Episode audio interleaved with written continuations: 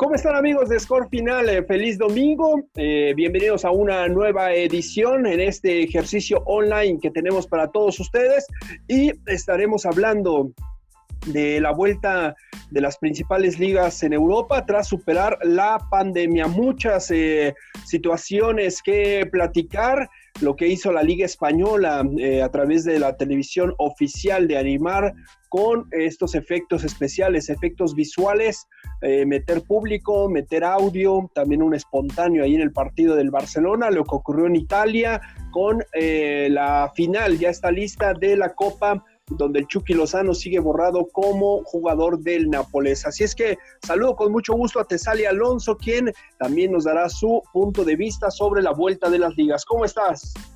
Salvador, amigos de Score Final, es un placer saludarlos y sobre todo platicaremos si se cumplieron las reglas de Susana Distancia en España, si los jugadores cumplieron con no abrazarse, con no festejar. Más adelante tenemos a detalle todo eso que pasó extra fútbol en la liga. Así es que comenzamos hablando de lo que ocurrió en la Liga Española el eh, pasado jueves, el derby andaluz entre el equipo del Sevilla y también el Betis. Poca participación para Diego Laines en este partido, pero ya lo habíamos comentado. El detalle ahí en este partido fue la animación, estos efectos especiales que se pusieron a través de la televisión española eh, muchos eh, criticaron esta situación porque en lugar de parecer personas, parecían un mosaico como de confeti, de papeles, pero desde mi punto de vista fue una buena idea también animar a través del audio ambiente ficticio, pero no fue tan aburrido, pero muchos críticos de televisión no han aceptado esta propuesta, Tess. No la han aceptado, sin embargo, no se veía mal, se veía muy bien, solo en las repeticiones no lo pudieron poner pero la verdad es que se veían las butacas como si estuviera lleno, daba una sensación como si estuviera lleno y aparte el ambiente. A comparación de los alemanes que ni siquiera pusieron sonido ambiente, donde se veía muy frío, la liga decidió poner esto para que los jugadores pues se animaran y también eh, se viera en la televisión un gran ambiente en las gradas. Sabemos que estos partidos son una puerta cerrada por la situación de la pandemia del coronavirus, pero la verdad es que se escuchó bien, y se veía muy bien.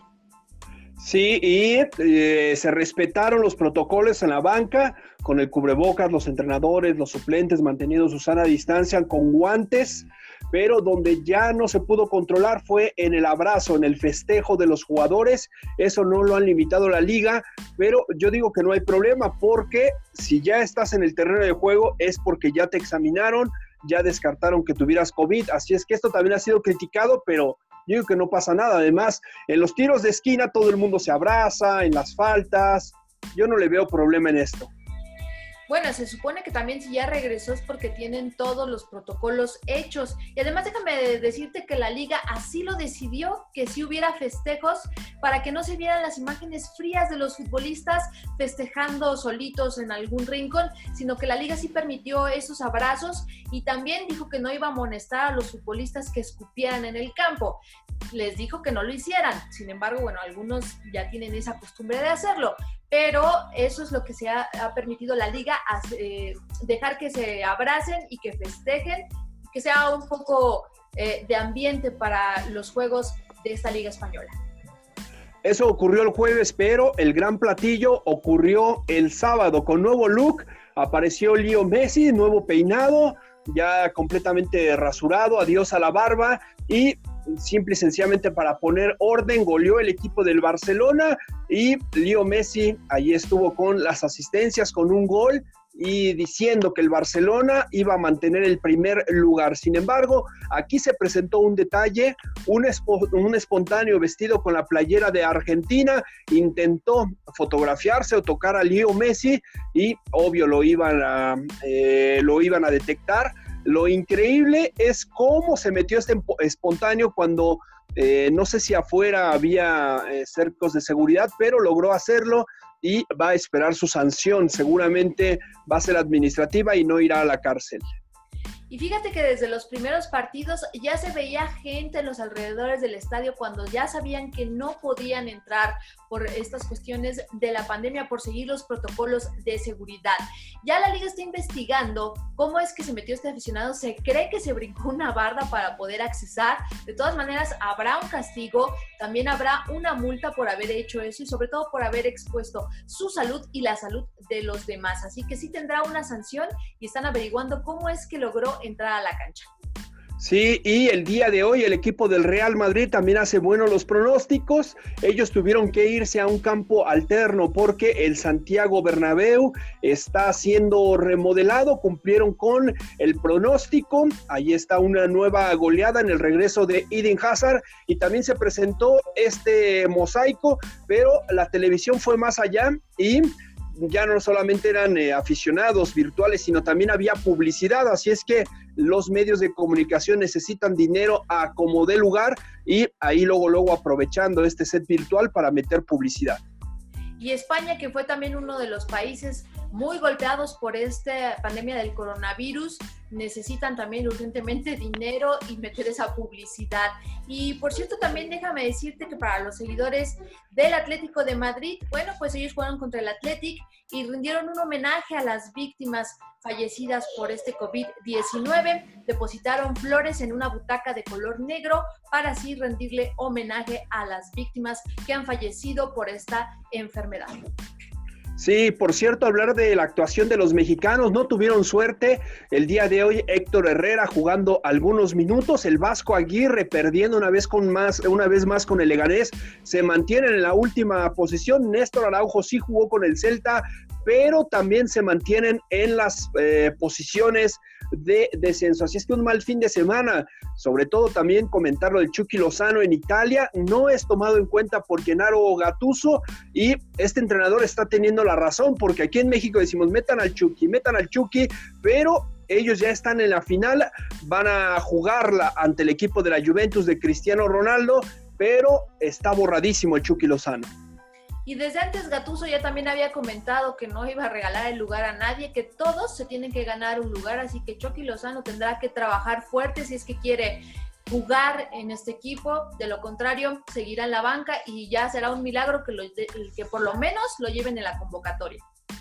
Sí, ahí está entonces, volviendo poco a poco el fútbol, ya le urgía a las casas de apuestas que regresaran los partidos, eh, una cantidad impresionante de anuncios en los partidos de España, de Italia, también de Alemania, que ya llevan más tiempo compitiendo. Así es que estamos volviendo a la nueva realidad. Ya algunos equipos están difundiendo los protocolos de cómo van a atender a la prensa, cómo lo están atendiendo.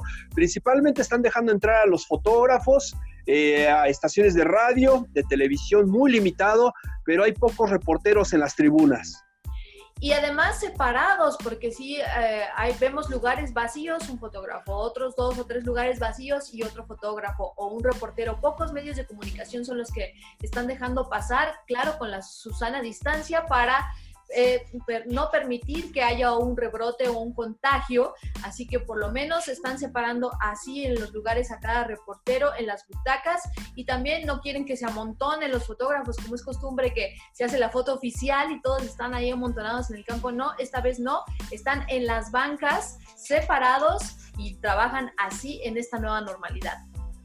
De hecho, si hubo conferencia ayer, por ejemplo, con el técnico del Barcelona después del partido, se le colocó un monitor y los reporteros preguntando desde su casa.